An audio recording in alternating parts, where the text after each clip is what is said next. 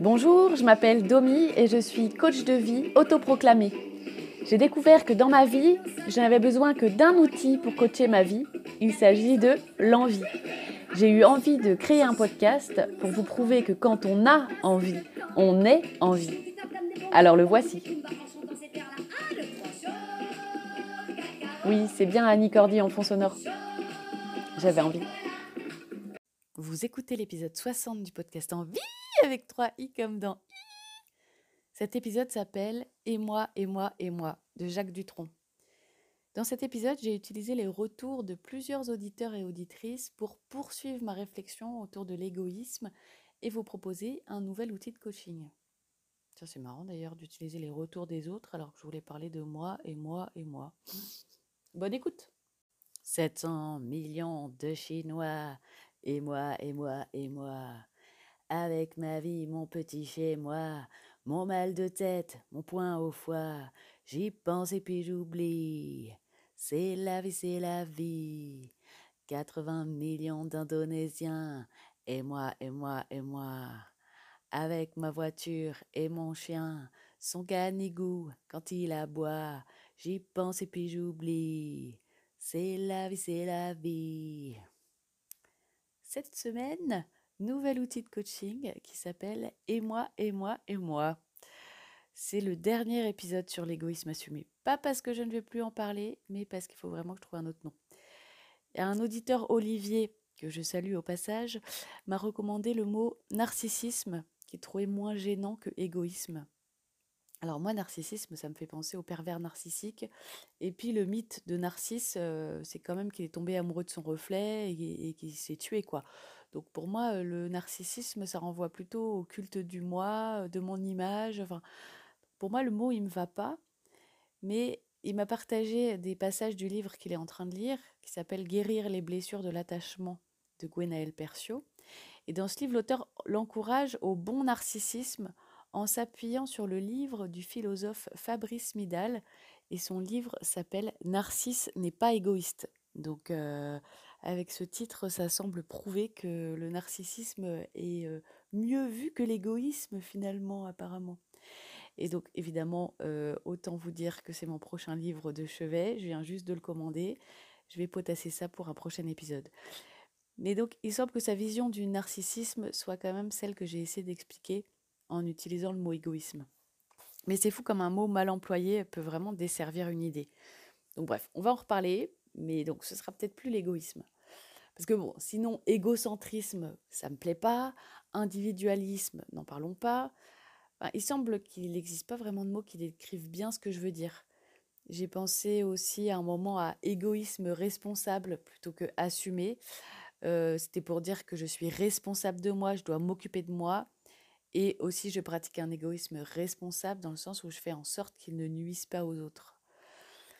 Bon, mais il y a encore le mot égoïsme, donc ça va pas. Il y a une autre auditrice, Géraldine, que je salue également au passage, qui me proposait le mot autolatrie, qu'on utilise moins, voire jamais. Moi, personnellement, c'est la première fois que j'utilise ce mot. Mais quand même, moi, dans autolatrie, j'entends idolâtrie du moi et je trouve que ça a quand même pas l'air tellement plus positif que l'égoïsme. Mais sinon, elle me recommandait carrément d'inventer un mot. Et bah ouais, pourquoi pas. Faudrait que je parte de la définition que je veux donner pour trouver une étymologie cohérente, proposer un nouveau mot. on est une langue vivante ou on n'est pas une langue vivante, quoi, merde? Donc ce serait... Oh, ce serait quand même tellement la classe d'inventer un mot. Franchement, si vous avez des idées, n'hésitez pas. Je vous donne un peu la définition telle que j'essaie de voilà, de la, résumer, euh, ce serait du genre je suis celui qui fait l'expérience de ma vie, donc je fais forcément partie de l'expérience de près ou de loin, ou quelque chose du genre. Genre c'est moi qui vis ma vie, donc je suis la première motivation de mon expérience de la vie. Voilà, un truc comme ça, à voir, à mûrir. Et donc la chanson Et moi, et moi, et moi dans tout ça. Alors cette chanson, elle a été écrite dans les années 60 et j'avais jamais vraiment prêté attention aux paroles, si ce n'est qu'il y a 700 millions de Chinois et qu'il dit: «Et moi, et moi» et j'y pense et puis j'oublie. Mais du coup, en me penchant plus sur les paroles, je pense que cette chanson, elle veut nous montrer le contraste entre le monde, ce que j'observe du monde et ce que moi je vis. Alors les chiffres ne sont pas à jour, hein, ne serait-ce que la Chine qui compte 1 milliard 400 millions de Chinois. J'ai vérifié. Et moi, et moi, et moi, hein, franchement. Et on sent bien tout le cynisme du parolier dans cette chanson. Genre euh, les gens qui crèvent de faim, la guerre du Vietnam, oui, parce que c'est une chanson des années 60.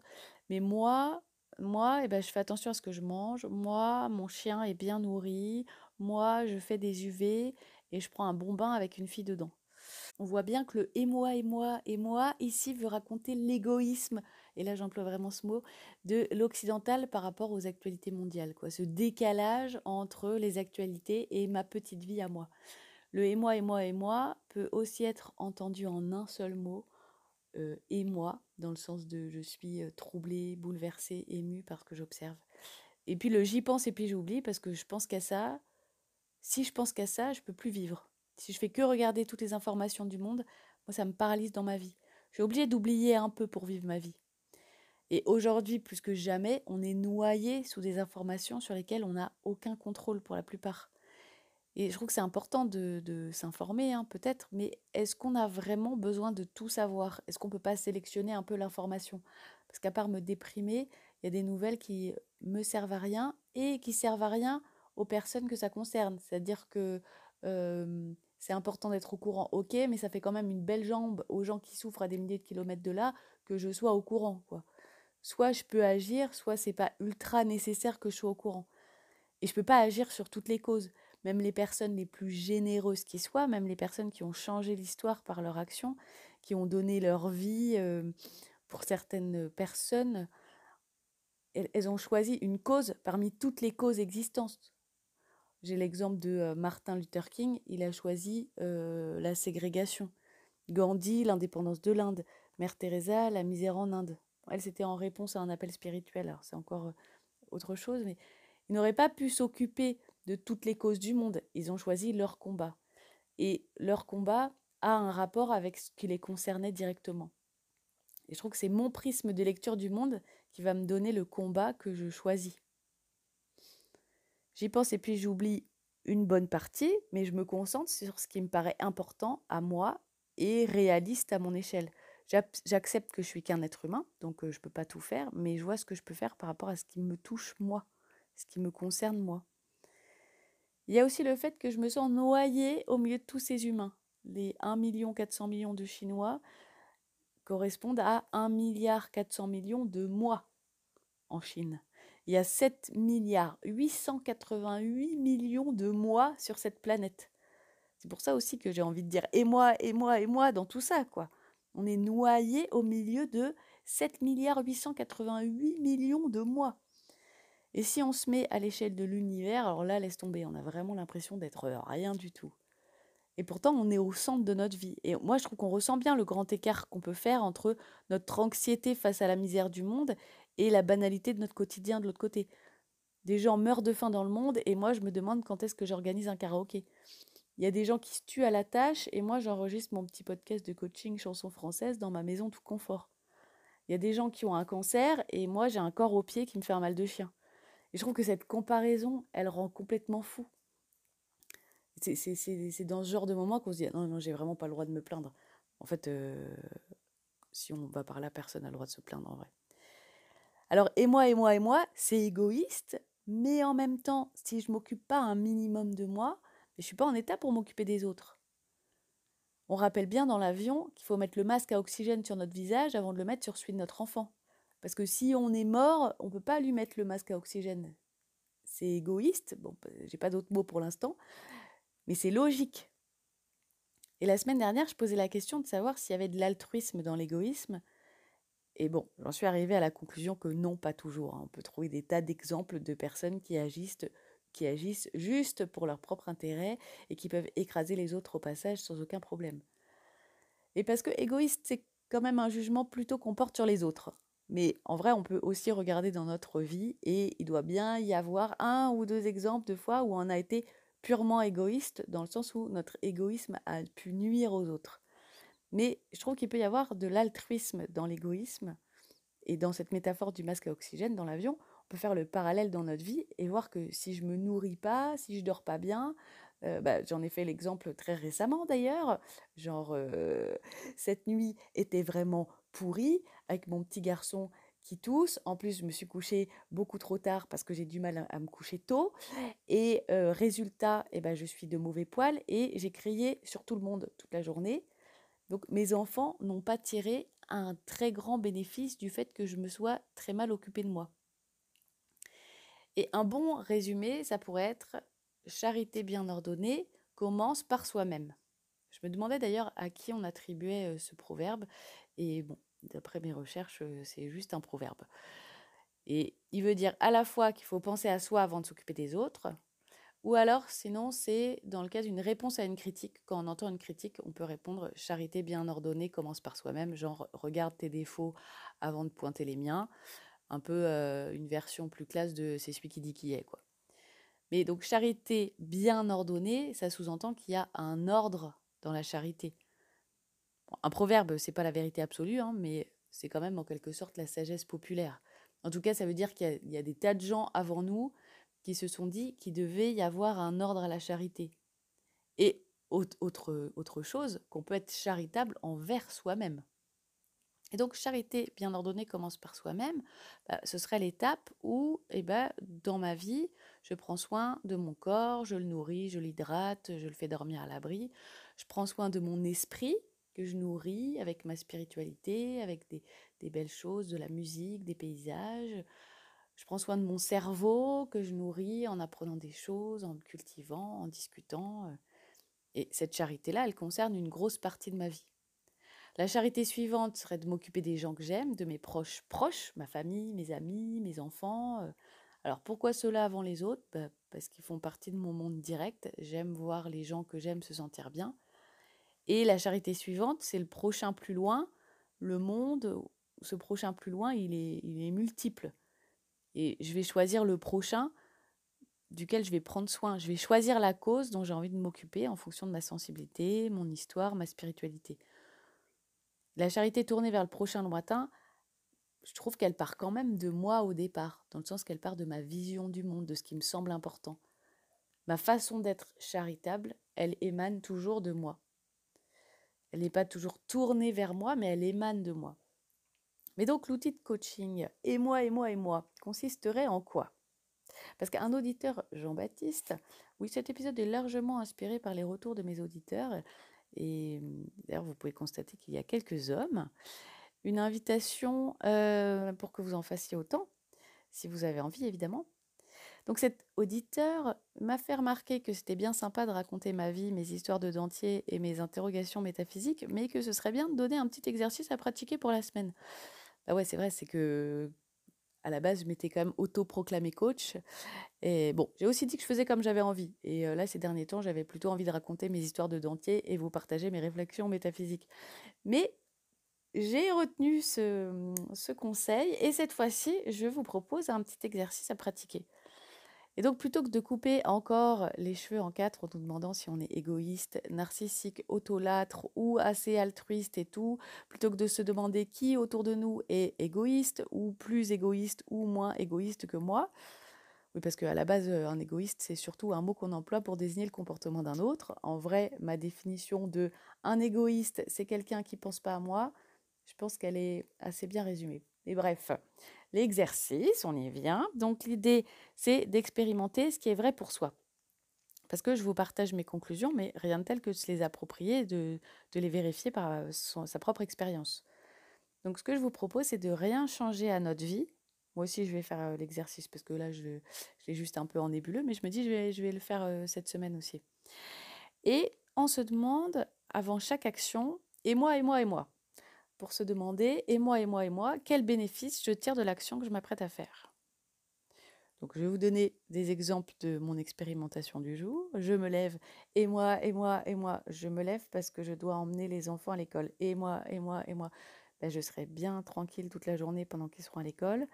Euh, j'ai envie que mes enfants apprennent des choses, mais j'ai pas envie de le faire moi-même. Plein de bénéfices à les emmener. Et en plus, ça me donne envie de remercier les instituteurs et institutrices pour le boulot qu'ils font et que du coup, j'ai pas à faire. Hmm, intéressant.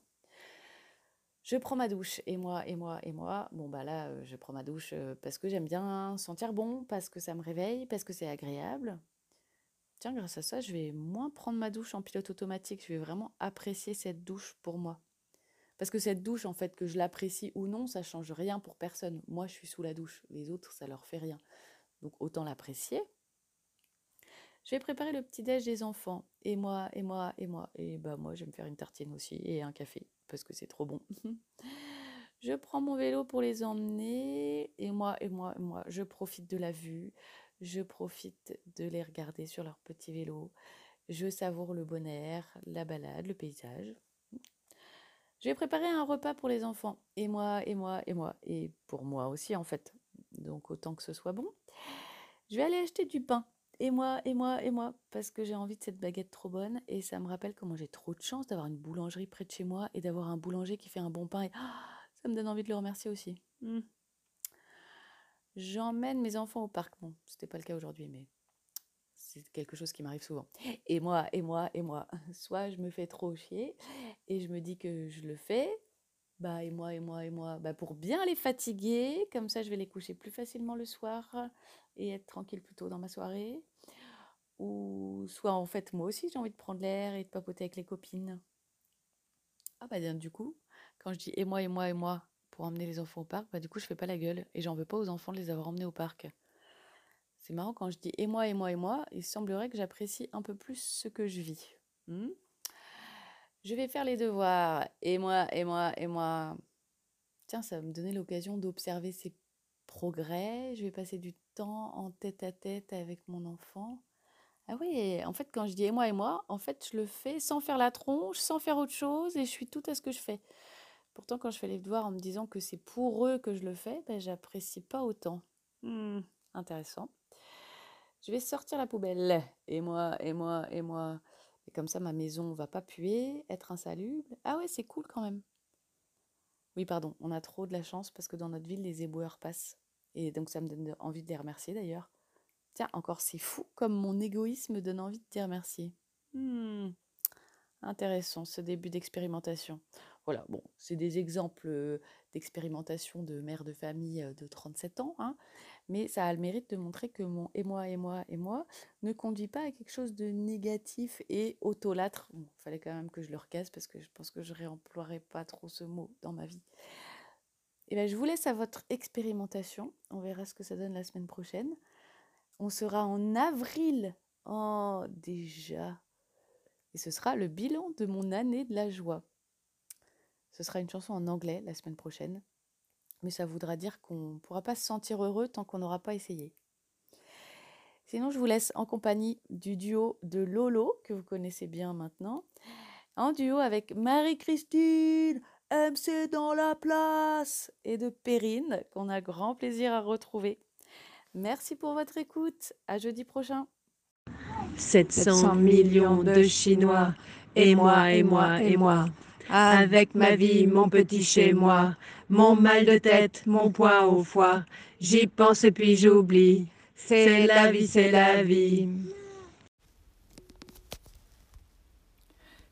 80 millions d'Indonésiens, et moi, et moi, et moi, avec ma voiture et mon chien, son canigou quand il aboie, j'y pense et puis j'oublie.